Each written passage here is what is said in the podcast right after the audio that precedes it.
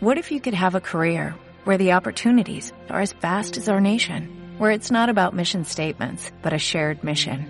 At U.S. Customs and Border Protection, we go beyond to protect more than borders, from ship to shore, air to ground, cities to local communities. CBP agents and officers are keeping people safe. Join U.S. Customs and Border Protection and go beyond for something far greater than yourself. Learn more at cbp.gov/careers. Son las 8 de la mañana en Canarias. Caja 7 te ofrece los titulares del día.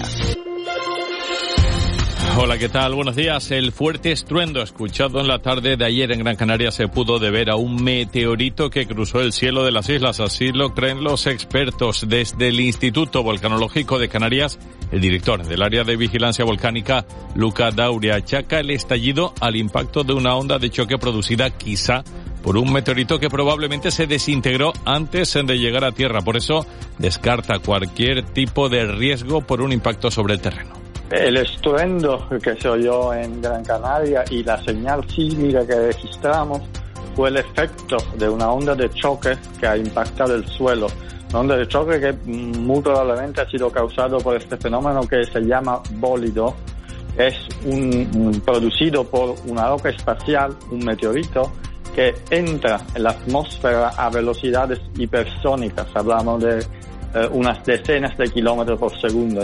Y los tres emigrantes que llegaron como polizones en el timón de un petrolero procedente de Nigeria, pasando 11 días expuestos a los elementos, han pedido asilo a las autoridades españolas. A partir de ahora habrá que proceder según marca la normativa de nuestro país que distingue entre dos procedimientos según se encuentren ya en territorio nacional o en zona fronteriza, así lo ha explicado en De la Noche al Día Loelia Mintel Mami, abogada de Migraciones y Extranjería.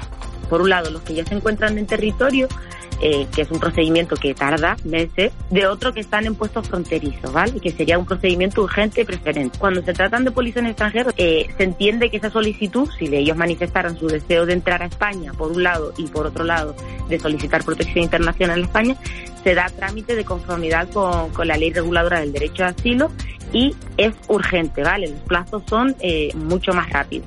Y el gobierno canario ha trabajado en todo momento por reactivar la conectividad aérea con las islas, especialmente con La Palma. Es lo que ha asegurado en De la Noche al Día la consejera regional de turismo, Yaisa Castilla.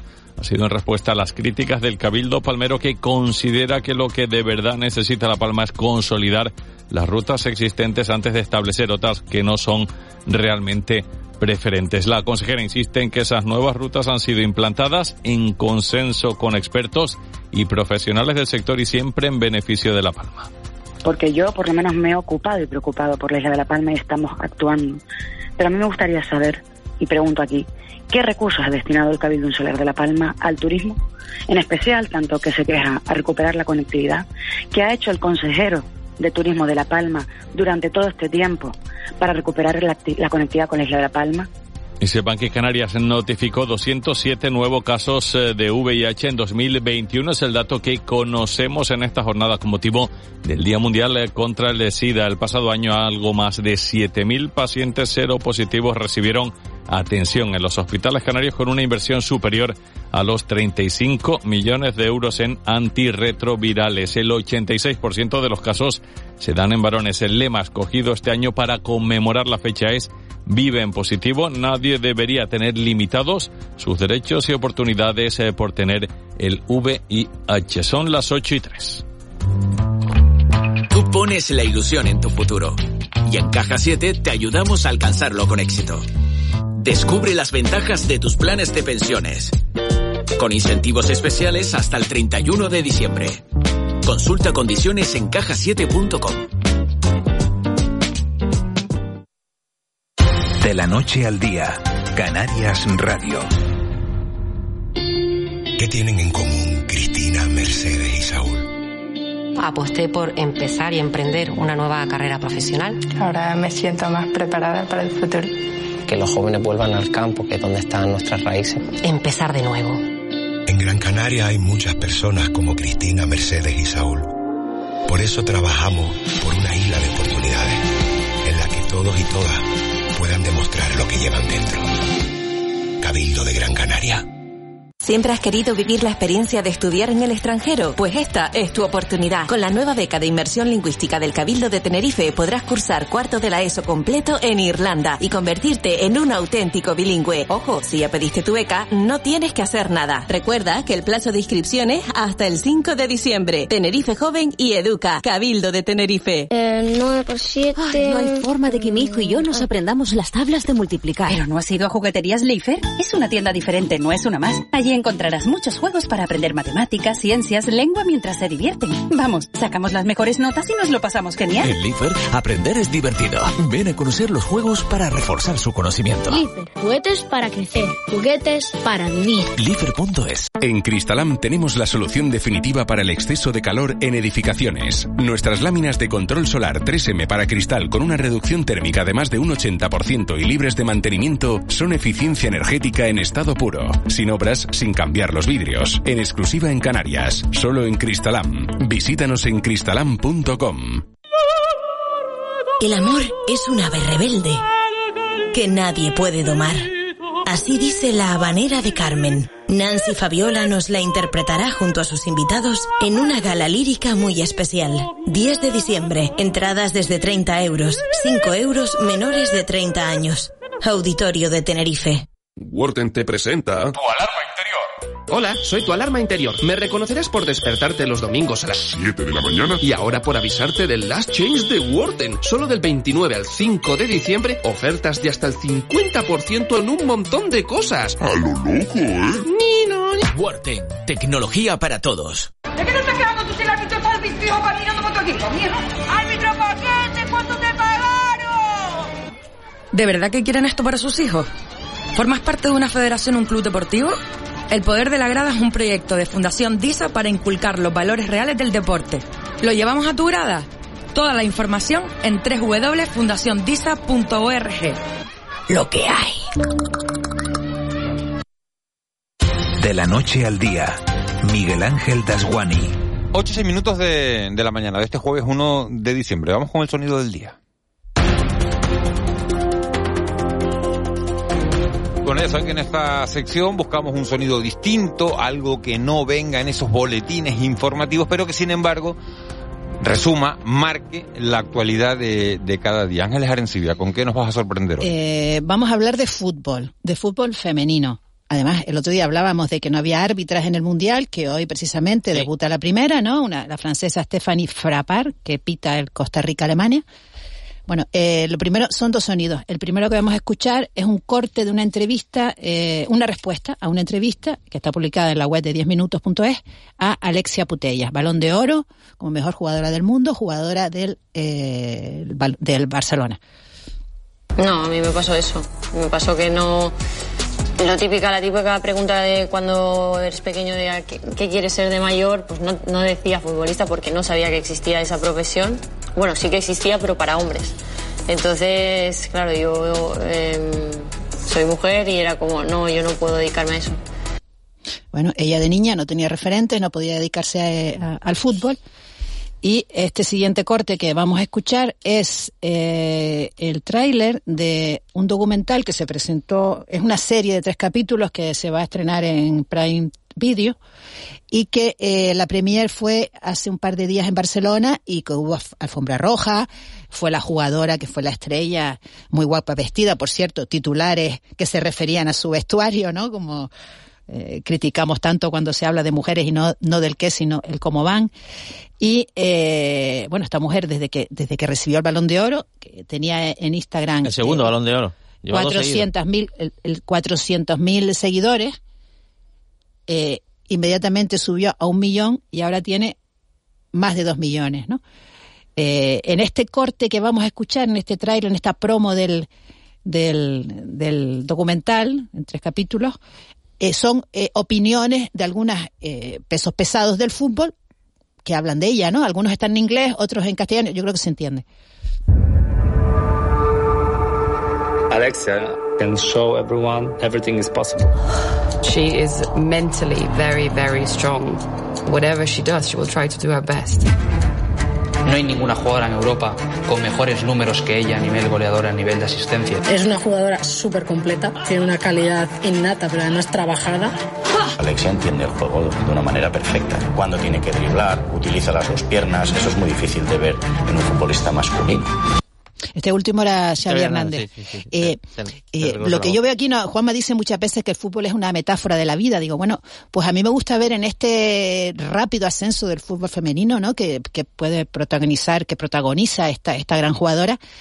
Eh, bueno, el rápido avance de la mujer en este deporte tan masculino, que a mí me parece muy importante y además eh, está demostrado, y lo decía el otro día nuestro compañero Paco Martín, ¿no? Que, que el fútbol eh, eh, femenino no tiene nada que envidiar al masculino en cuanto a interés, emoción, etcétera, ¿no? De hecho, de hecho hay, hay una consideración que es un poco respecto a la primera eh, corte que, que- que nos seleccionó Ángeles, es que Alexia no tuviera referentes. Alexia ahora es un referente. O sea, ahora la- la- las jóvenes futbolistas tienen a Alexia como, como, como icono, hasta su propio equipo, ¿no? Hay, hay tres promesas, Claudia Pina, Salma Parayuelo y, y Vicky López, que van a revolucionar el fútbol español y mundial en los próximos años. Eh, y para ellas, y para las jóvenes futbolistas, eh, eh, Alexia Putellas, por lo que ha hecho y por lo que todavía le queda por hacer, es muy joven, creo que tiene 25 años, eh, está... eh, el cambio es radical y se ha producido en, en- en menos de una década. Es que eso es lo interesante, la rapidez de este cambio. eh, ella protagoniza, pero ella forma parte de una generación de, de jugadoras muy brillantes y de equipos que están que están dando mucha mucha mucho espectáculo, ¿no? Y buen deporte. Eh, esto en, una cuestión de años, pues yo creo que se podrá equiparar, a lo mejor, ¿no? Al fútbol masculino en cuanto a interés mundial y en cuanto a ganancias, ¿no? 8 y 11 minutos de, de la mañana, este ha sido el sonido de- del día, el sonido que, que ha elegido hoy Ángeles Arencibia. Nosotros seguimos avanzando en, en la actualidad. Para hablarles ahora de que este 1 de, de diciembre se celebra el Día Mundial, lo hemos oído antes en el, en el boletín informativo, el Día Mundial de la Lucha contra el SIDA. Lo hace bajo el lema Vive en positivo, nadie debería tener limitados sus derechos y oportunidades por tener el VIH. Se cumplen, fíjense, 41 años después de la detección de los primeros casos de SIDA. El mundo se enfrentaba a un problema gravísimo y nosotros tenemos comunicación esta mañana con Eduardo Malmierca, que es profesor titular de Enfermedades Infecciosas y Salud Internacional de la Universidad Europea.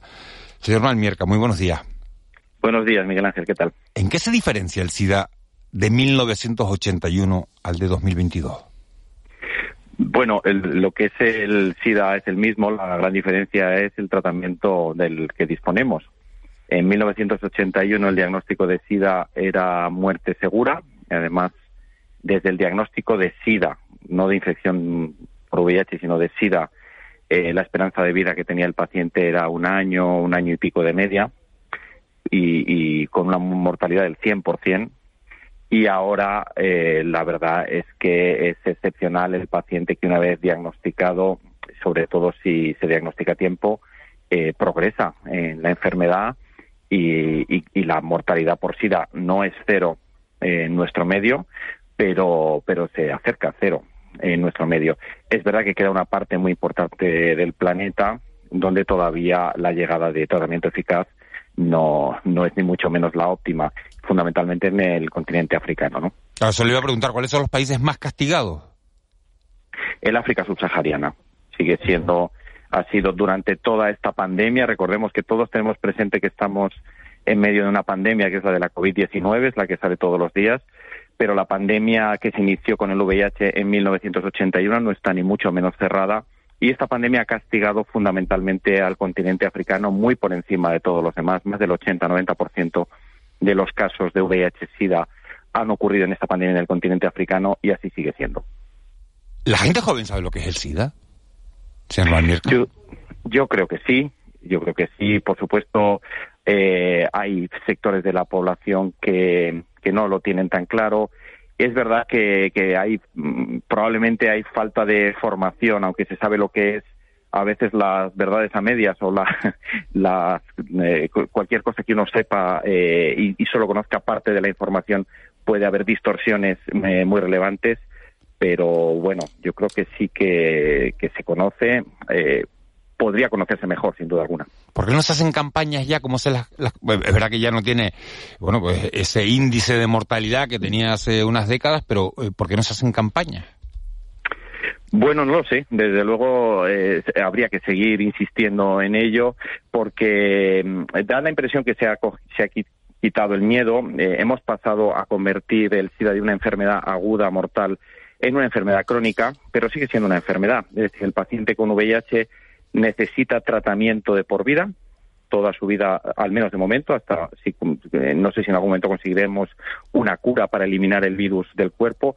Ahora mismo no conseguimos eliminar el virus del cuerpo, el virus sigue ahí y lo que hacemos es dar fármacos que reprimen su replicación y con eso el paciente se encuentra sano, pero, pero no deja de ser una enfermedad crónica y el paciente con VIH, a pesar del tratamiento más óptimo, no está exactamente en las mismas condiciones de salud, eso hay que decirlo, que, la, que alguien no infectado porque tiene un virus replicándose, porque tiene que tomar fármacos que, aunque están muy conseguidos, también tienen sus efectos nocivos y secundarios, y, ese miedo que quizás se ha perdido es injustificado el perderlo, porque eh, infectarse con VIH es eh, adquirir una enfermedad crónica eh, a día de hoy que le va a acompañar a uno y que necesita tratamiento toda su vida, ¿no?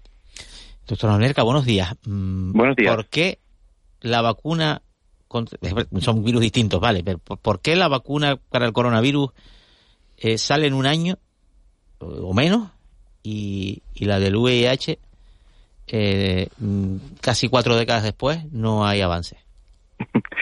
Eh, lo, ha contestado usted desde el primer momento, son virus distintos. es una, la, virológicamente, yo no soy experto en virólogo, eh, pero es muchísimo más complicado. Mucho, algunos de los antígenos más relevantes y que serían eh, los más importantes a la hora de bloquear el virus están escondidos dentro de la conformación de las proteínas del virus. El virus en sí y cada proteína es una estructura 3D compleja y eh, en ocasiones hay virus que tienen sus antígenos muy expuestos y son fácilmente neutralizables por el sistema inmune eh, y sin embargo hay otros virus cuyos antígenos fundamentales no están tan expuestos, no están tan al alcance de los anticuerpos. Ese es un motivo. Otro motivo es eh, el que es un virus que con alta capacidad de mutación y por eso es muy difícil conseguir una vacuna dirigida ante un determinado antígeno que permanezca estable porque va, cambiando y hay bueno pues muchos inconvenientes virológicos que se han intentado, ¿eh? ha habido muchos intentos de vacuna, pero la verdad es que a día de hoy todos han fracasado. Y vamos, yo creo que hay que, desterrar cualquier tipo de hipótesis eh, de, que es un interés de la industria, como siempre aparecen, ¿no? Eh, en estas cuestiones. Ha habido, ha habido mucha gente investigando, muchos virólogos en todo el mundo, muchos lejos de toda duda, y hasta ahora no se ha conseguido tener una vacuna eficaz. Eh, buenos días, profesor. ¿Qué es la profilaxis preexposición? ¿A quién se le aplica y qué resultados eh, se obtiene con ella. Bueno, la profilaxis, mm, buenos días. Eh, la profilaxis preexposición es básicamente dar fármacos antivirales antes de que alguien esté infectado. Entonces, eh, se aplica a personas que estén en riesgo de infectarse, es decir, básicamente hoy en día a personas que tengan, que sepan que van a tener contactos sexuales sin protección eh, y que van a exponerse a ese riesgo, eh, lo han decidido así, y por tanto se les da, se les da un fármaco para evitar eso. Esto que, que entiendo que de primeras pueda resultar muy chocante, es decir, ¿por qué vamos a dar un fármaco y vamos a fomentar el que se den fármacos a alguien que voluntariamente quiere someterse a un riesgo? Y recordemos que todo fármaco, y este también, el, de la, el que se da en PrEP, tiene sus efectos secundarios esto que, que de entrada puede parecer chocante, los muchos estudios muestran que es eficaz a la hora de prevenir eh, la transmisión por VIH. Y esa es la realidad. Y hay que decir una cosa, en los últimos años estamos viviendo un descenso de la incidencia, que es el número de casos nuevos de VIH, un, un descenso claro y parece mantenido. Es verdad que hay efecto pandemia que no sabemos interpretar muy bien si esta disminución ha sido por la pandemia, pero ya antes de la pandemia estábamos viendo una disminución de casos y creo que se puede relacionar eh, con, el inicio de, esta PrEP, de, darle profilaxis, darle fármacos a aquellos pacientes que van a estar en riesgo. ¿no? Por tanto, es una medida que se ha visto eficaz a la hora de disminuir las infecciones y es algo que se está haciendo pues, en todo el país. Esto, esto no tiene, doctor, una, una cara B, ¿no? En dos sentidos. Primero, porque eh, digamos que puede inducir al relajamiento de la población. Me meto una pastilla y luego puedo hacer lo que quiera y tal, con lo cual quizás, bueno, pues puede tener un, un efecto rebote. Segundo, tiene un coste, tiene un coste económico que, que, que asume, entiendo, el sistema público, ¿no? que se puede evitar pues con otras con, con, otras conductas que no son obviamente la abstinencia ni nada de eso no sino por ejemplo el uso del preservativo has dado con las dos claves de la cuestión efectivamente uno eh, efectivamente y demostrado. Todos los que entran en programas PrEP todas estas eh, personas tienen un aumento en, en la transmisión de otras enfermedades no VIH sífilis gonorrea clamidia eh, virus del papiloma y demás. Eso es un hecho. Eh, es verdad que el resto de enfermedades tienen un tratamiento curativo y eso hace que todavía tengan menos miedo los usuarios de, este, de estos programas a contraer una sífilis o una gonorrea porque saben que luego eh, tienen un tratamiento, pero el incremento es notable y mantenido entre todos esos. Eh, ahora, en cuanto al coste, eh, muchísimos estudios de coste-eficacia demuestran que es más barato PrEP que tratar a los infectados. O sea que por el coste, eh, es, es, al contrario, es un motivo más para que se hayan puesto en marcha estas medidas. Al sistema sanitario le cuesta menos eh, dar PrEP que dar tratamiento a los que se infectan.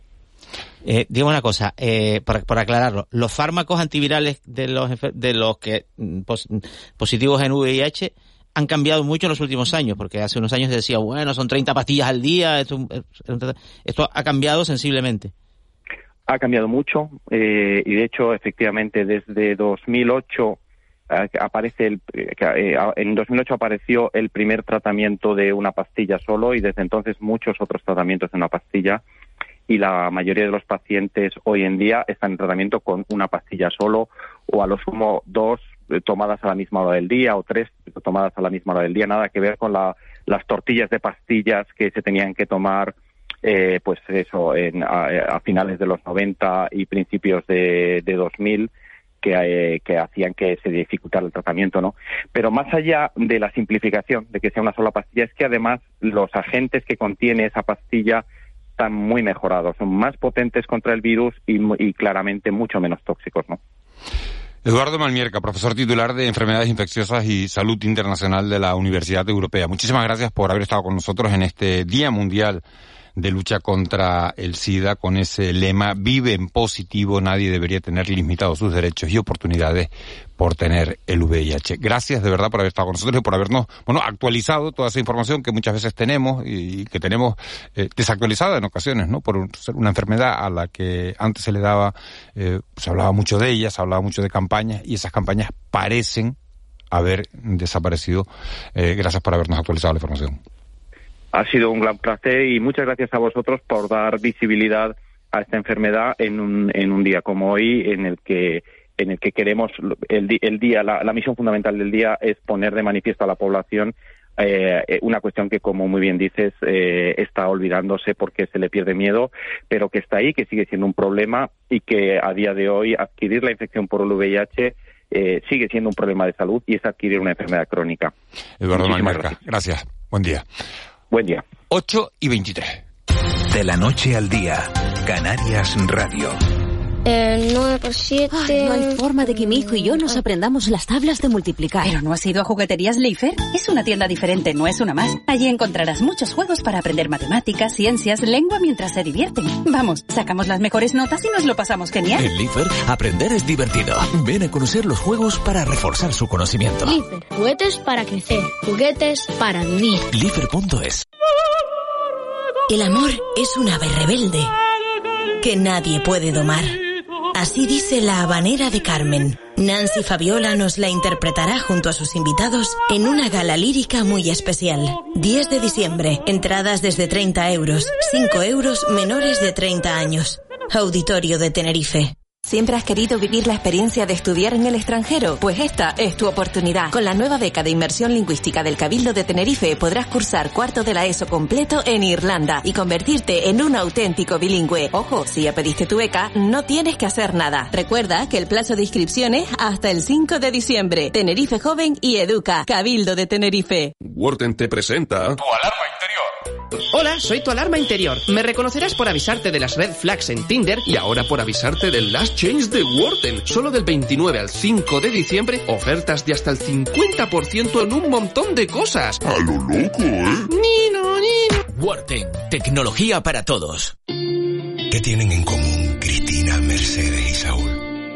Aposté por empezar y emprender una nueva carrera profesional. Ahora me siento más preparada para el futuro. Que los jóvenes vuelvan al campo, que es donde están nuestras raíces. Empezar de nuevo. En Gran Canaria hay muchas personas como Cristina, Mercedes y Saúl. Por eso trabajamos por una isla de oportunidades en la que todos y todas puedan demostrar lo que llevan dentro. Cabildo de Gran Canaria. De la noche al día, Miguel Ángel Dasguani. 8.25 minutos de, de, la mañana de este jueves 1 de diciembre. Fíjense, acabamos de, recibir una, una, información, la publica Madrid Diario, y habla de que la base aérea de Torrejón de Ardoz ha recibido un sobre similar al que estalló ayer en la Embajada de, de Ucrania. También el 24 Horas en Televisión Española está haciéndose eco de esa información que se acaba de conocer.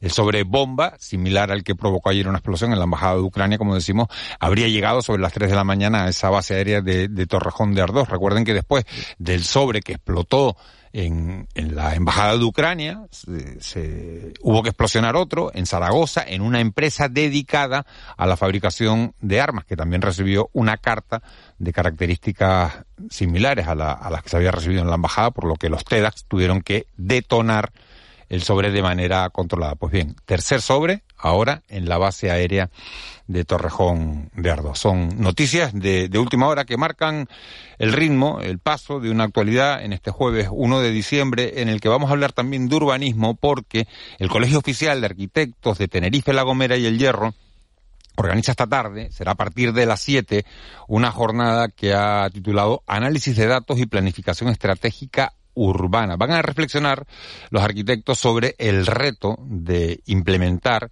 criterios urbanísticos sostenibles en, en, Canarias. Tenemos comunicación esta mañana con Argeo Semán, que es el decano del Colegio Oficial de Arquitectos. Señor Semán, muy buenos días. Hola, muy buenos días a todos. ¿Cuál es el objetivo de la jornada?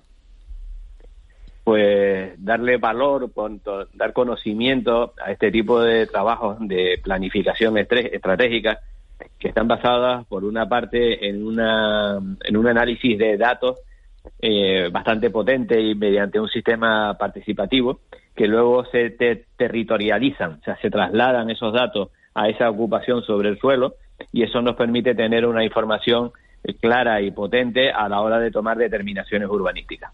¿Información de qué tipo? Pues desde los usos habituales, los consumos, eh, la capacidad de generación de residuos, la, el gasto de iluminación, el, tráfico peatonal, el vehicular, los principales, el, los, los, principales aspectos de la, de la movilidad urbana y, y territorial. Es un conjunto de, de datos eh, verdaderamente importante que lo que pretende es tener esa información, ese conocimiento que nos permita después aplicarla a los tres principios básicos de la sostenibilidad, que son la sostenibilidad económica, social y ambiental. Uh -huh. Juan Betancourt. Sí, eh, señor Semán, buenos días. Esto de, esto de, la, de los datos aplicados a, a, a, bases de datos cartográficas, a mapas, es fascinante, incluso para el periodismo. El periodismo de datos aplicados sobre mapas está triunfando también, está muy bien, pero en Canarias parece que tenemos un problema, que es que usted ha utilizado la palabra planificación y la planificación ha caído en desuso en Canarias. El urbanismo en Canarias ahora habla de proyectos. Le pongo ejemplo. Un estadio nuevo para el Club Deportivo de Tenerife. Pues se hará un proyecto de interés insular. El proyecto este Dreamland tan controvertido esta semana. Un proyecto de interés insular. La planificación, es decir, aprobar planes, que por cierto tampoco se aprueban, ha caído en desuso, ha fracasado en Canarias. Estamos sustituyendo el urbanismo de planificación por el urbanismo de proyecto, con todo lo que ello conlleva. Bueno, ese es un gran debate que ya viene surgiendo el, desde hace ya unos cuantos, unos cuantos años, ¿no? Y es algo a lo que inspiró el modelo de la ley del suelo de 2017. Veníamos de una ley del territorio del 99, con el texto refundido del 2000, donde se había creado una macro planificación urbanística y territorial que constantemente necesitaba siempre de otro documento, otro documento de planificación y después otro documento de planificación y no se podían, no se, no se lograban ejecutar los diferentes proyectos. Ante eso, la reacción del cuerpo, del cuerpo social y económico, es decir, bueno, si el sistema de la planificación me tiene arrinconado y me lleva a una situación en la que no termino nunca de acabar con esa planificación, vámonos a irnos al urbanismo de proyectos, que es no planifico a gran escala, sino que cuando tengo determinadas actividades que me interesan o que se ponen sobre, sobre el tablero de juego, yo las pongo y busco el sitio concreto. Entonces se generaron, pues toda la vida han existido las modificaciones puntuales, ahora llamadas menores, pero se crearon las ordenanzas provisionales, se crearon los, los tanto municipales como insulares, se creó los, los proyectos de actuación insular, que luego fueron una primera filosofía de ese urbanismo de proyectos, pero que luego en la tramitación parlamentaria en la ley se fueron reconduciendo hacia medidas de carácter excepcional, no como un sistema propio de intervención. Eh, buenos días, señor Semán. He oído su explicación respecto a, al contenido de las jornadas que se celebran esta tarde en Santa Cruz y, me parece que el proyecto que se ha presentado en, en la playa de las canteras, el proyecto Smart Beach, que consiste en recopilar datos eh, eh, en, eh, en, muchos puestos, en muchos puntos de la playa para tomar decisiones sobre, pues, decisiones sobre el caudal de las duchas, por ejemplo, la llegada del transporte, multitud de decisiones que tienen que ver con el uso de la playa. tiene mucho paralelismo con lo que usted ha explicado, ¿no? O sea, datos para tomar decisiones. estamos hablando de un urbanismo dinámico, es que yo creo que me, me, faltó, está claro lo que yo les decía antes, la importancia del, conocimiento, de los datos que nos dan conocimiento de qué es lo que está realmente pasando, tanto de lo que está pasando como de cuáles son las inquietudes. Por eso, en, la, en este tipo de, de planificación y de análisis de datos, tienen que ser muy participativos, porque si no, los datos estarían cojos, en el sentido de que no solamente es el dato físico de cuántos metros cuadrados tenemos de espacios libres o de jardines, sino cómo se usan esos propios jardines y esa información te lo dan los usuarios y por lo tanto es importante que sea muy participativo esa toma, esa toma de datos. Pero por cerrar la, la cuestión anterior entre el urbanismo de planificación, el urbanismo de proyectos, siempre ha estado en el medio una, una mm, especialidad que es la de la planificación estratégica y es a lo que va orientada también en la explicación de la jornada de los trabajos que ha hecho Rodrigo Vargas eh, en los últimos dos años y que se, se ha materializado en el caso concreto de la agenda urbana de Candelaria.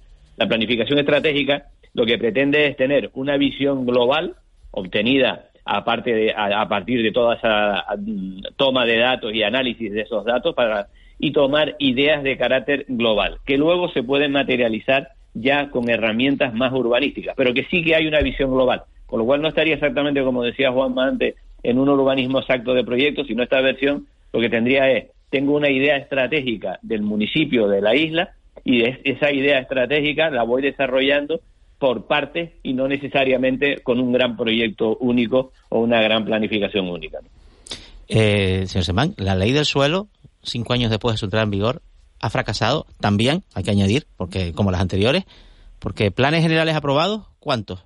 Aprobados definitivamente. Proyectos de interés insular de estos de, urbanismo de proyectos, aprobados definitivamente, que yo sepa ninguno. Mm, sí, ¿Ha fallado? sí, e, evidentemente eh, cambiar el sistema de funcionamiento hay una reacción al cambio de ese sistema de, de, legislativo en el que teníamos ordenado el urbanismo. Es verdad que entre la idea inicial del proyecto de la ley del suelo y los trámites parlamentarios hasta que al final se acabó de, aprobando no corresponde exactamente al modelo inicial que se había que se había planteado. La teoría era la agilización, la reducción del contenido. Desgraciadamente, el, mecanismo, la inercia de todos estos procesos son realmente muy largos. Los planes generales se siguen haciendo con auténticos tratados enciclopédicos, a pesar de que la ley del fuero dice que no pero prácticamente planes generales nuevos, empezados desde cero con la ley 2017, hay muy pocos, porque todos vienen en el tan están situados en el ámbito del régimen transitorio, de las condiciones que vienen del planeamiento anterior y de la incluso de la evaluación ambiental anterior. Con la evaluación ambiental de cero hay muy pocos planes que han empezado tampoco. O sea que no es que exactamente haya fracasado, sino que le pedimos más velocidad a la, a la ley de la que es capaz de asumir la propia inercia del funcionamiento de nuestra comunidad, llámese funcionario, técnico, político, promotores, etcétera. Eh, estamos hablando de, agenda urbana. La agenda urbana española eh, fue aprobada por el Consejo de Ministros en el año 19. Eh, usted ha mencionado Candelaria.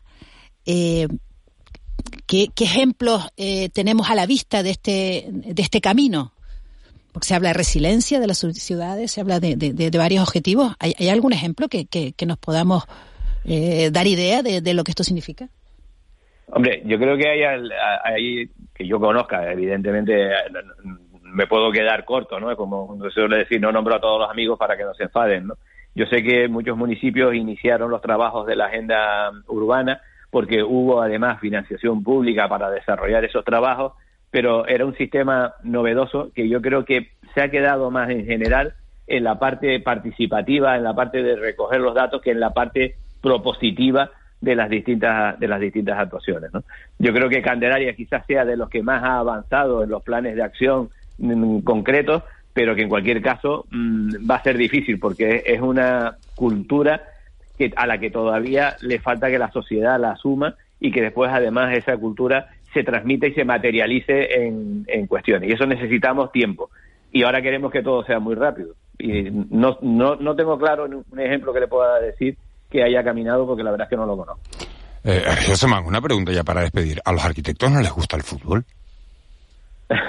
Lo digo porque ponen las jornadas a la misma hora que el España-Japón, a las 7 de la tarde de hoy. Bueno, eso ha sido un eterno, un eterno problema. Yo que he hecho bastantes proyectos, planes generales con procesos participativos, eh, cuando hacíamos asambleas o reuniones explicativas de los planes, yo siempre ponía sobre la mesa el calendario de la, de la Champions League, de la UEFA y de la Copa del Rey, ¿no? Y a veces los concejales te miraban como diciendo, usted está loco, hasta que al final la práctica les demostró que como hiciéramos coincidir un acto con un partido, la reducción de la, de la asistencia era bastante sustancial. Claro, pero es sí. verdad que en este... No, le iba a decir que si usted hacía eso, ¿por qué he puesto las jornadas hoy a las 7? Porque se nos escapó la, la programación, la, la verdad... Eh, es una hemos intentado incluso modificarla pero ya estaban organizadas eh, los viajes, estaban organizados la, la, la, campaña publicitaria e intentamos desplazarla hacia el jueves, hacia el viernes o incluso cambiarla de semana. También nos planteamos hacerla grabada para que aunque sea se pudiese ver posteriormente, pero nos ha atropellado todas las circunstancias. Reconocemos el error del, del, del de hacer coincidir un partido con, con, el otro, pero la verdad es que nos vuelven locos. Bueno, la otra, la otra opción era llamar a la FIFA, ¿no? Que ellos, ellos por un módico precio, ¿no? ellos ca cambian sí, sí, lo que seguro. sea, ¿no?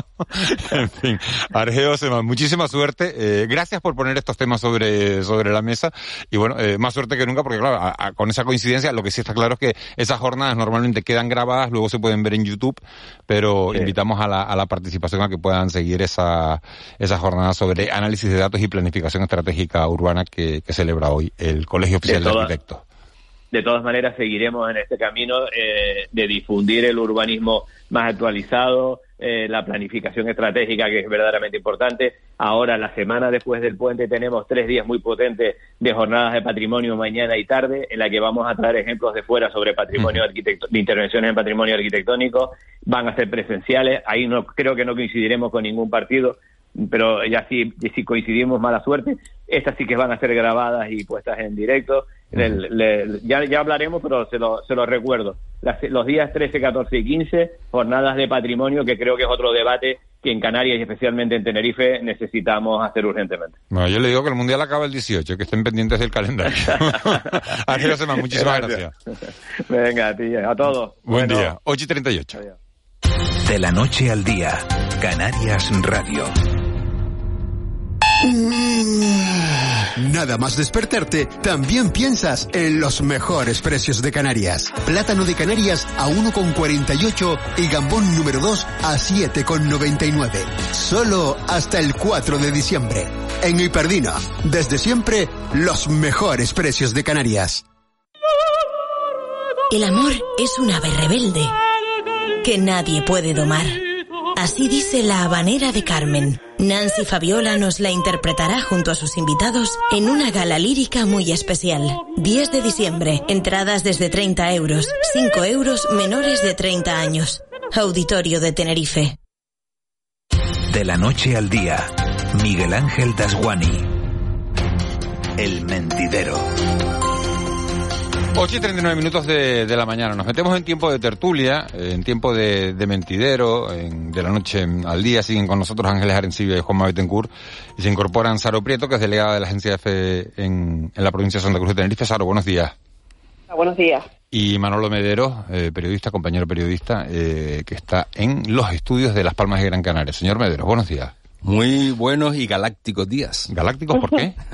Porque ayer vivimos un ¿Por el episodio meteorito? ¿Tú lo galáctico. No, ¿Tú no, el no, nos visitó un extraterrestre, aunque sea Ah. materia, mate- materia Inerte, inerte. materia Una inerte. piedrita, Materia ¿no? Una piedrita. Una Oye, piedrita. tamaño de un a de saber, a ver, a saber si viene de la galaxia esa. Yo de la los- pregunta que hago es aquí. del Star Wars. Ustedes que Gran Canaria no quería tener la agencia espacial española, pues bueno, toma, entonces los meteoritos Mm. vendrán, A ver, vendrán aquí Manolo, también. ¿tú oíste el meteorito? ¿Tú no oíste el meteorito? No, no, ¿Tú no, no, lo no. diste? No, y estaba en el norte y parece que fue intenso. Sí, que pasó para Lucas, ¿no? Pasó Yo me lo sí. imagino que, es- que como cuando te pasa por encima una vena de reacción, ¿no? Sí, sí, Debió sí. ser algo, no sé, es así como yo me lo imagino. Saro, El- en, el en este, en estuendo este ha tenido mucha repercusión el, el tema de la agencia EFE. ¿Han tenido ustedes que, que escribir crónicas potentes? Mm, hombre, mm, eh, nos dejó de ser un... Después de la incertidumbre previa, pensando que podía ser una... Yo no lo escuché, estoy en Tenerife, pero mi familia, en el caso de mi madre, lo escuchó perfectamente y ella pensó que, que había sido, ya vive cerca de la avenida marítima y que había sido un, un, un choque en la avenida, porque dice que se movieron hasta los cristales, o sea que debió ser una cosa potente. Y, y, y de, hombre, después de la primera, nosotros la verdad es que la agencia pensamos enseguida que podía ser un avión, que había roto de la barrera del sonido, pero... F-18, un F-18 no vuela, eh, no supera la barrera del sonido encima de una zona urbana, claro. nunca. Bueno, pues yo qué sé, yo qué sé. Bueno. Quiero decir, Yo, yo pensé, yo pensé- yo primero- pensé en un avión y pensé en un nadie. F-18 que se había saltado las normas. Efectivamente, yo eh, es lo primero y después ya cuando las cosas se fueron aclarando, hombre, no deja de ser curioso. No deja de ser curioso porque todo el mundo pensó, ¿y si en lugar de caer en el mar cae en tierra, qué pasa? Pero no cayó, por lo que nos explicó No esta cayó, mañana. no cayó, Se no cayó. Pasamos de Top Gun a Armagedón, así en minutos. ¿Cómo sí, se llama? sí, la ciencia, después la ciencia ficción empieza a manejar todo el Sí, ambiente. sí, sí, ¿no? fue esa, la, fue esa la sensación.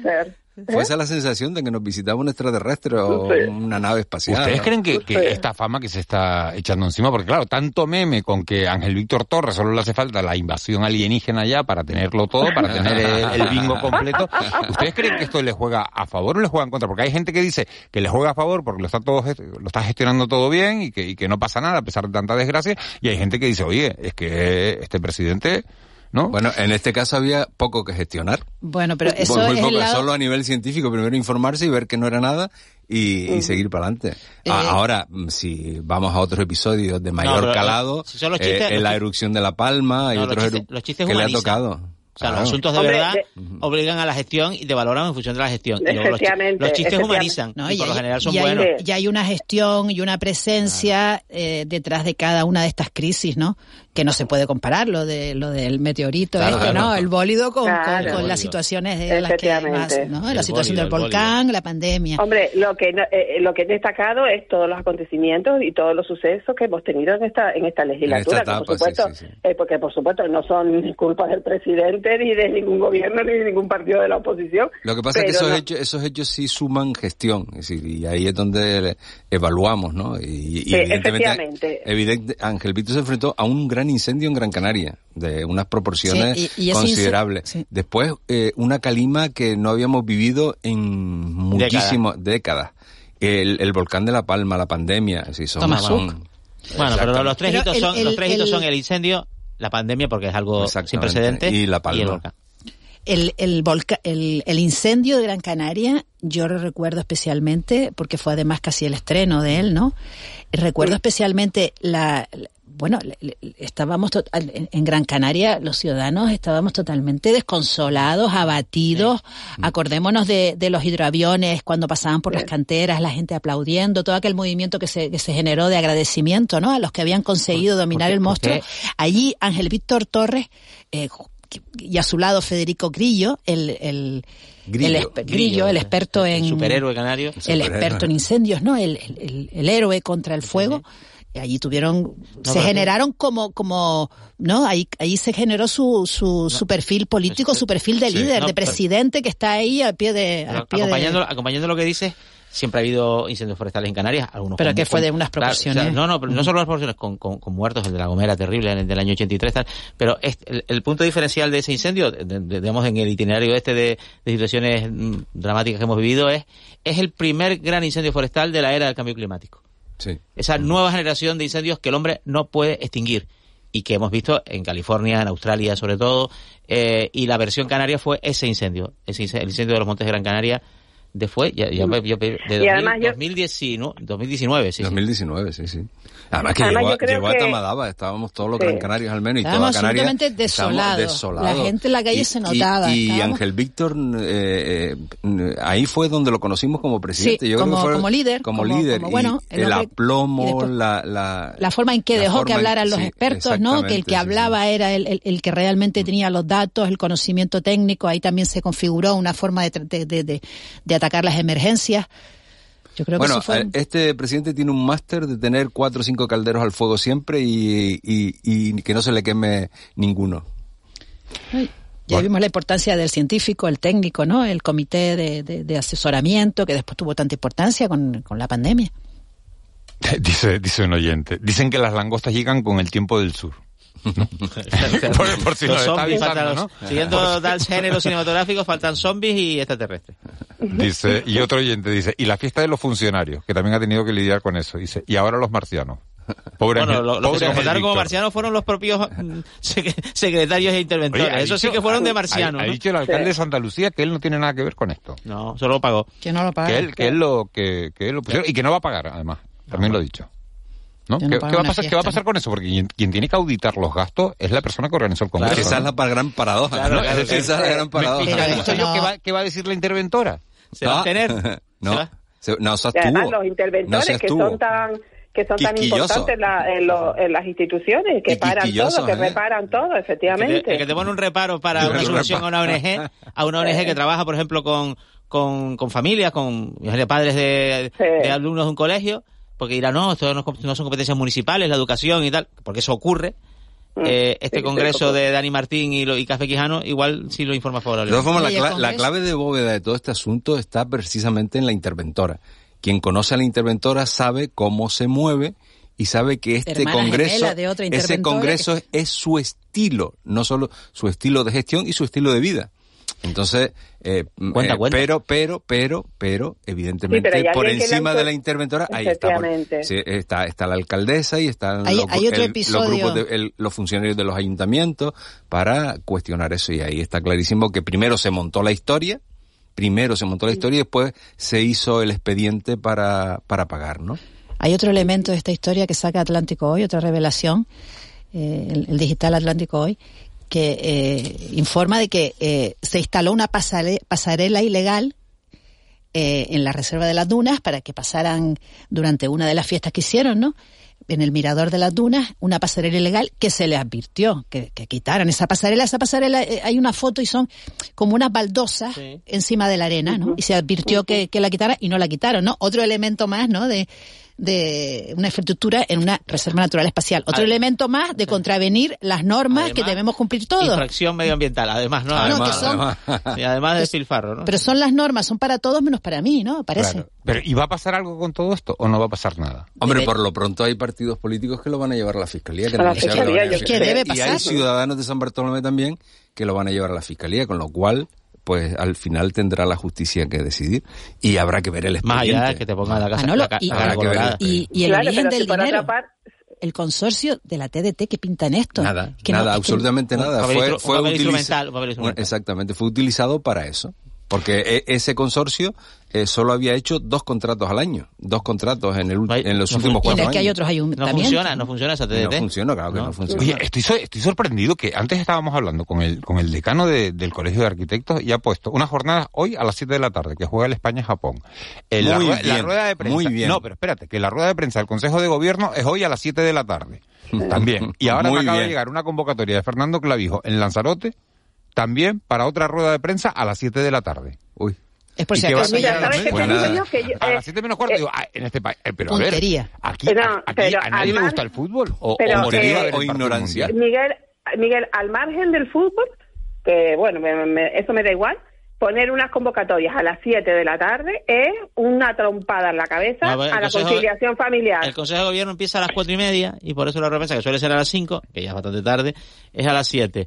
Aquí no se miró el calendario, muchas, oye, esto es así, y yo Pero- a, pero- a pero José se Manuel lo explico perfectamente. pero- pero se no, se miró pero- el calendario del Mundial a la hora bueno, de, es que, por ejemplo, eh, ta- el caso de, de la conferencia de, de Fernando Clavijo, que es verdad que, que- que las fechas son bastante apretadas en general para eh, y el Congreso y de la conferencia esta de, de- de urbanismo, pues no miraron el... Pero lo cambias, ¿no? Sí, queda día, queda día para cambiar. todo, ¿eh? mira, yo lo de las conferencias y todo esto, pues bueno, pues son actos que se programan, que yo que sé si estaría programado antes del Mundial y todo esto, pero convocatorias de prensa a, a determinadas horas, lo vuelvo a repetir, porque es que yo soy una defensora ultranza de la conciliación familiar. Eh, me parece un, mm, lo que dije, el bólido que cayó ayer contra la conciliación. Claro, claro, mira, claro, Saro, perdona. también aquellos se- tiempos que, en los que nos esperábamos por fuera de un grupo parlamentario, Bueno, pues- pues por coincidíamos eso, tú y yo, Juanma. y Ángeles, y a Manolo lo conocí también en esa tesitura, esperando que Pues- saliera alguien para hacer declaraciones a las 10 de la noche. Pues por eso, pues por eso, como la como nunca la- no, nunca he podido tenerla y la he sufrido en mis propias carnes, todo eso, pues ahora soy defensora a ultranza para las nuevas generaciones. Bueno, Sara, re- recomienda a la Clavijo que mande una nota de prensa y un pequeño vídeo, que no se le da mal. Sí, no, y el Consejo Y de Gobierno, Manuel, el Consejo de Sí, sí. Gobierno. Igual anuncian algo importante.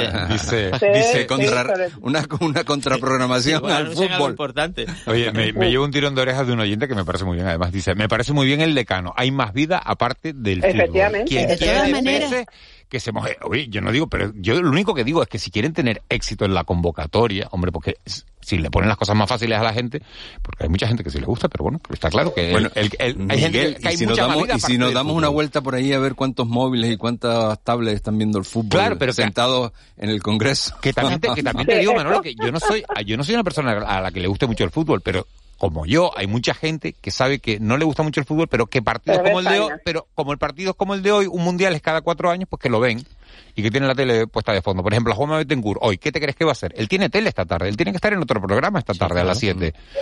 Eh, ¿Qué va a hacer? Pues ponerlo en el móvil, Lo pequeñito y lo van a, escondido. no, y lo, no, lo van a poner, no, en, lo van a no. poner en mesa. De todas formas, Claro. el hecho de que no, en el caso de que no hubiera fútbol esta tarde, tampoco garantiza el éxito de todas estas convocatorias que estamos hablando, salvo la, la rueda de prensa del Consejo de Gobierno, ¿no? Si hay pero si hay pero, algún pero hay muchísimas infinidad de convocatorias eh, que, que, que se quedan con muy poquita gente. ¿eh? Es difícil Eh, arrastrar a la eh, gente pero, eh, a conferencias. Cada Claro, vez. pero bueno, pero por lo menos hay iniciativas culturales y hay eh, iniciativas de todo. Yo he estado en conferencias, la verdad es que no voy mucho por mi, por mi horario también, pero no, eh, he estado en conferencias que eh, estamos cuatro personas. Pero bueno, son interesantes y, y son programaciones culturales que... Pero por distintas. supuesto, A por mí, lo que, supuesto. a mí lo que me parece interesante es el rival que le creo que le va a tocar a España en octavos de final. Eh, ayer, ayer hablabas de Marruecos, ¿no? Porque tiene mucho morbo. ¿eh? Marruecos. Nos vamos a jugar las aguas territoriales a un partido. Sí, sí, sí. ¿Eh? Tiene mucho morbo eso, ¿eh? Porque vamos a estar pendientes ahora que es a las 2. ¿Y si a el las par- 3, a y las si el- 3. ¿Y si el partido lo gana Marruecos? Para ver, para ver... Bueno, pero primero hay que jugar el de hoy, ¿no? Claro, sí, sí, hay que Claro, clasificarse. claro, hay que sí. clasificarse, sí. Es un poco, ¿no? Bueno, pero si no le ganas a Japón, ¿no? Bueno, es verdad que Argentina perdió con No, Arabia Saudí. perdiendo, perdiendo, perdiendo con Japón, ¿Puede ser primera de grupo? no. Depende de los no, goles si, que España pierde con Japón es segunda de grupo. Y le tocaría al campeón del, del, del otro grupo donde las posibilidades son Croacia, Bélgica y Marruecos, ¿no? Si, siempre que, siempre que Alemania le gane a Costa Rica. Porque si España pierde con Japón y Costa Rica le gana a Alemania, entonces lo que pasan son Costa Rica y Japón y se quedarían fuera Alemania y España. Cosa que parece poco probable, la verdad. Fíjense que, Bueno, solo un pequeño apunte, Miguel. Fíjense cómo estamos hablando de fútbol y nos hemos olvidado de Qatar. De todos los derechos humanos, los Sí, derechos sí, sí. de las No, mujeres. Ángeles. Ángeles- Ángeles no se olvida y ninguno nos Fútbol, olvidamos. fútbol, Lo que pasa- No, pero mira, eh, eh, a mí hay una cosa en este mundial que me que mm, mm, de las pocas cosas que me ha agradado que se celebren en Qatar es que se ha puesto de manifiesto eh, eh, todas estas mm, vulneraciones a los derechos humanos, o sea, se ha puesto en el mapa a un país que que vulnera derechos humanos. Entonces, mm, a mí es una Y de las también cosas queda que- igual, Saro. Y No, no da y igual, y- no, y yo se ha creo que puesto- tampoco- no, tampoco Saro, da igual, La, da hipocres- la igual. hipocresía europea, es decir, es un Sí, país que exporta totalmente. gas, que necesitamos gas, 15%, y que, 15% de las compras que de- vamos de- a seguir, españolas de gas. a- vamos a seguir ignorando esos derechos que se vulneran en ese país. Ese- eso es la hipocresía también. Bueno, tenemos alternativas. Rusia, Arabia Saudí, Sí, sí, sí. Venezuela. Sí, exactamente. Es que el mundo es un lugar jodido. Yo estoy de acuerdo con Saro. Yo creo que hay mucha gente que no sabía ni situar en el mapa Qatar. Efectivamente. Ni situarlo en el mapa, eh, ni lo que pasaba en las Qatar, protestas, las, mm, o sea, mm, mm, yo, eh, como no, como no había alternativa, como se iba a celebrar sí o sí, pues yo creo que dentro de, de, de- de esa, de esa posibilidad hemos, se ha podido, mm, ha quedado de manifiesto Es que, que Qatar es el Qatar es el, el, el, el emirato más liberal de todas las monarquías Golfo. Efectivamente, ¿eh? efectivamente. Cuidado, ¿eh? Es así. O sea, Fernando, eh, ¿verdad? sí, ¿Cómo sí, vive en Qatar? Sí, sí. Arabia Saudí es mucho peor. sí. Y, no Sí, sí. y somos la ola cuando viene, ¿no? Ujú. No sé, el problema en Qatar es que no se respetan eso- esos derechos, esas libertades y, y el problema es si eres homosexual o si, o si eres mujer, ¿no? Si eres hombre, pues es verdad que tienes todo ese, ese problema, pero bueno, pues la vida es más llevadera, ¿eh? Pero si Sí, sí. fuéramos, pero es que estamos eh, a- aceptando cuestiones que son inverosímiles Sí. en, en- en nuestra en nuestra vida, o sea, en nuestra sociedad es inverosímil que eh, las personas LGBTI no tengan el mismo trato, los mismos derechos. Eso es inverosímil y estamos aceptando eh, realizar esa actividad tan importante en un país que no que no, que no acepta eso que es tan importante para nosotros. Es que es, es- es una contradicción tan En Qatar viven 3 millones de personas, pero cataríes 350 hay mil. 300.000. Son 300 y pico mil, que son los que realmente viven bien, que tienen el índice de la renta per cápita más elevada del mundo, el número uno, pero que en igualdad entre de condiciones materiales y de derechos entre mujeres y hombres ocupa el puesto 137 del mundo. O sea, el uno en somos ricos, el 137 en somos igualitarios entre hombres y mujeres. No, y es un dato muy llamativo. Ya hay De- una hay miseria, hay pobreza, hay De todo, de todo lo... Hay, hay esclavitud. Claro, Porque de los lo- que no tienen el hay pasaporte catarí. porque- exactamente, lo que hay es esclavitud, porque las condiciones en las que trabajan los, los obreros y, lo que traba- y los trabajadores, que para que el sistema funcione a ese nivel, son, son denigrantes, son denigrantes, son esclavistas. Si no hay sino que ver imágenes de los barracones en los que se alojan a unas temperaturas altísimas, de cómo 20 personas pueden vivir en 40 metros cuadrados. Es que... eh, Pero es- mira, yo eh, em, yo sigo con esta visión optimista de mi vida y no sé cuándo se me terminará, pero eh, por otra parte veo que Que no se te mm, acabe, Saro. que no, sí, pero me llevo me llevo piñas por eso, porque siempre va, uh, siempre veo la, el, intento ver la botella medio llena. Yo creo que después del mundial, mm, ¿tú crees que hay gente que le quedará ganas de ir a Qatar? En, hay otros mundiales que, en- que han, han supuesto hasta una proyección turística. una pro- yo sé que no les hace falta mucho dinero a ellos, pero bueno, mm, en, otro, en, en otras ediciones la gente se ha, ha, eh, eh, ha sentido interés por el destino. Yo creo que después de toda la campaña que se ha hecho con Qatar, a pesar del mundial, ¿tú crees que habrá gente que tenga ganas de ir a Qatar? Sí. Yo creo que muy poco. Pues yo creo- No, no, como- como- Yo creo que atractivo no, que tiene yo creo Qatar? que- ¿Eh? Tiene muchos ¿Qué atractivos. atractivo Los tiene que tiene Dubái. Bueno, pues debe- debe Dubái. tener. Dubái, claro, Centros comerciales, tal, Efectivamente, edificios lujo, impresionantes. no sé cuánto, el Un modelo, tal. un modelo de vida que es curioso. Sí, y tiendas caras. Efectivamente, a mí no me museos- atrae nada, a mí no me atrae nada ir, pero Museos importados. sí. Museos importados, Sí, este rollo de compro una sucursal del Louvre y llevo cuadros, una cosa como los sí, de sí. Rodien de Santa Cruz. Como sí. Muy- muy- efectivamente, sí, muy copia artificial. de... Prótesis, prótesis, son incluso, en, prótesis. Incluso en. Qatar puedes ir a esquiar. Sí, cosas así. Fíjate, Cosas sí. así. Bueno. Bueno, San Eh, Bartolomé de Tirajana se va a poder patinar sobre hielo. Dos, temas antes de irnos de importantes ayer del Congreso. Por un lado, eh, ¿se pasó o no se pasó de frenada Irene Montero diciendo que el PP promueve las violaciones Bueno, en España? Yo creo que en el Congreso se están pasando todos. Y como y yo creo que además no de forma que te cojas un calentón y lo digas, sino con una forma eh, que supone una estrategia política. Y a mí me parece peligrosísimo, porque se le está dando un ejemplo a la sociedad, menos mal que la- no se le está dando un ejemplo, se distancia más de la sociedad, porque yo creo que la sociedad no está ahora con fascismo ni comunismo, la sociedad está ahora pues intentando pagar su hipoteca, intentando pagar sus compras, intentando no sé cuánto. ¿Y qué va a suponer esto? Que se distancia más y cuando lleguen las elecciones mucha gente votará en blanco, la abstención y tal, porque a mí me parece una barbaridad lo que se está diciendo en el Congreso últimamente. A mí lo de me, me parece una barbaridad lo que le dijeron ahí y me parece una barbaridad lo que dijo ella. Todo es una Yo pasada. creo, yo creo que eh, no todos lo que se dice en el no podemos poner a todos en el mismo en No, el mismo no, plano, no todos no todos defienden lo mismo y no todos tienen la misma razón desde mi punto de vista, ¿no? Y no todos tienen la razón siempre, por supuesto, como ninguno de nosotros. En este caso, eh, la campaña del gobierno eh, de la Junta de Galicia eh, sobre el, la, la- la violencia contra las mujeres es verdad que es criticable porque pone el acento Mm. culpa a las víctimas, culpa a las Sí, víctimas sí, de que sí. sufran agresiones, pero esta expresión que utilizó y esta forma que eh, esta forma de que reaccionó Irene Montero a mí no me parece adecuada y además eh, es ponerse a la altura, ¿no? Es ponerse a la altura de lo que hicieron con ella días atrás. Y grande Marlasca Y que Ángeles. sigue en el, en el no es no, que no pasó nada en la Valla Melilla. Mm, yo creo Pues que hay unanimidad en contra suya. Murieron, Sí, murieron, es- es murieron, tremenda. 30, murieron 30 personas y lo único que nos importa es si fue a este lado o al otro de la A este raya. lado, al otro lado de la- sí. Una cosa bochornosa. Claro, porque si es en Marruecos no pasa nada y si es en España Tiene pasa algo. no, no, al no, menos, no. al menos como, como dice Saro, vamos a mirar la botella medio llena para, para nosotros, ¿no? Sí, sí. Y pensar que se está hablando de, de- del tema. Señores, gracias, gracias Saro, gracias Manolo. Vean Bueno, no el partido. siempre te quedas Gracias, corto. Ángeles, siempre nos quedamos cortos. Le mando un beso a Kiko Barroso, que nos está oyendo, está en La Gomera. Eh, ya saben ustedes que ha pedido una excedencia en esta casa para hacer un poquito de televisión, pero lo esperamos de vuelta con los brazos abiertos en cuanto termine esa tarea televisiva. Gracias, señores, gracias a los cuatro. Y bueno, que gane el mejor, que gane España o que gane Japón. O'Reilly Auto Parts puede ayudarte a encontrar un taller mecánico cerca de ti. Para más información, llama a tu tienda O'Reilly Auto Parts o visita oreillyauto.com. oh, oh, Parts.